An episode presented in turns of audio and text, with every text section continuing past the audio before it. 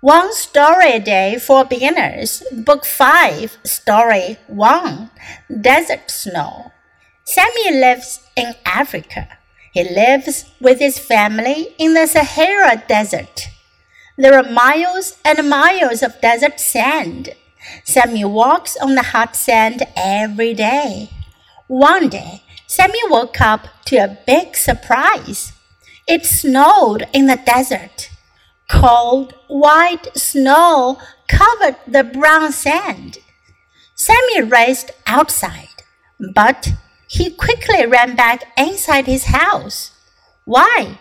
The snow was too cold on his bare feet. 今天的故事讲的是 desert snow 沙漠之雪，desert 沙漠。Sammy lives in Africa Africa 是一个地名，一个大洲的名字，非洲。萨米住在非洲。He lives with his family in the Sahara Desert.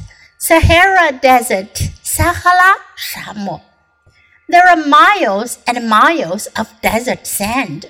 Mile 是英里，miles and miles of 就是 一英里接一英里的，就连绵很多很多英里的沙漠沙子。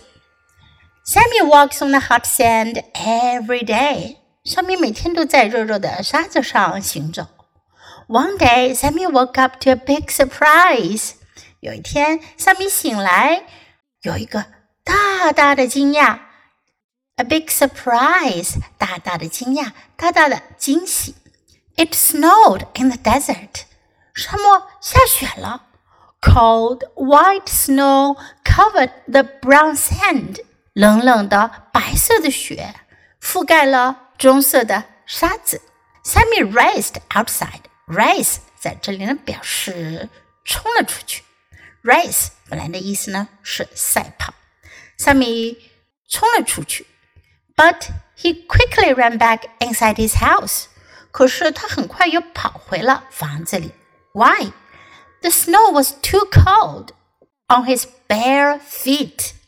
因为呢，他是 bare feet，裸露着脚的，光脚的，光着脚出去，雪太冷了。Now listen to the story once again. Desert snow.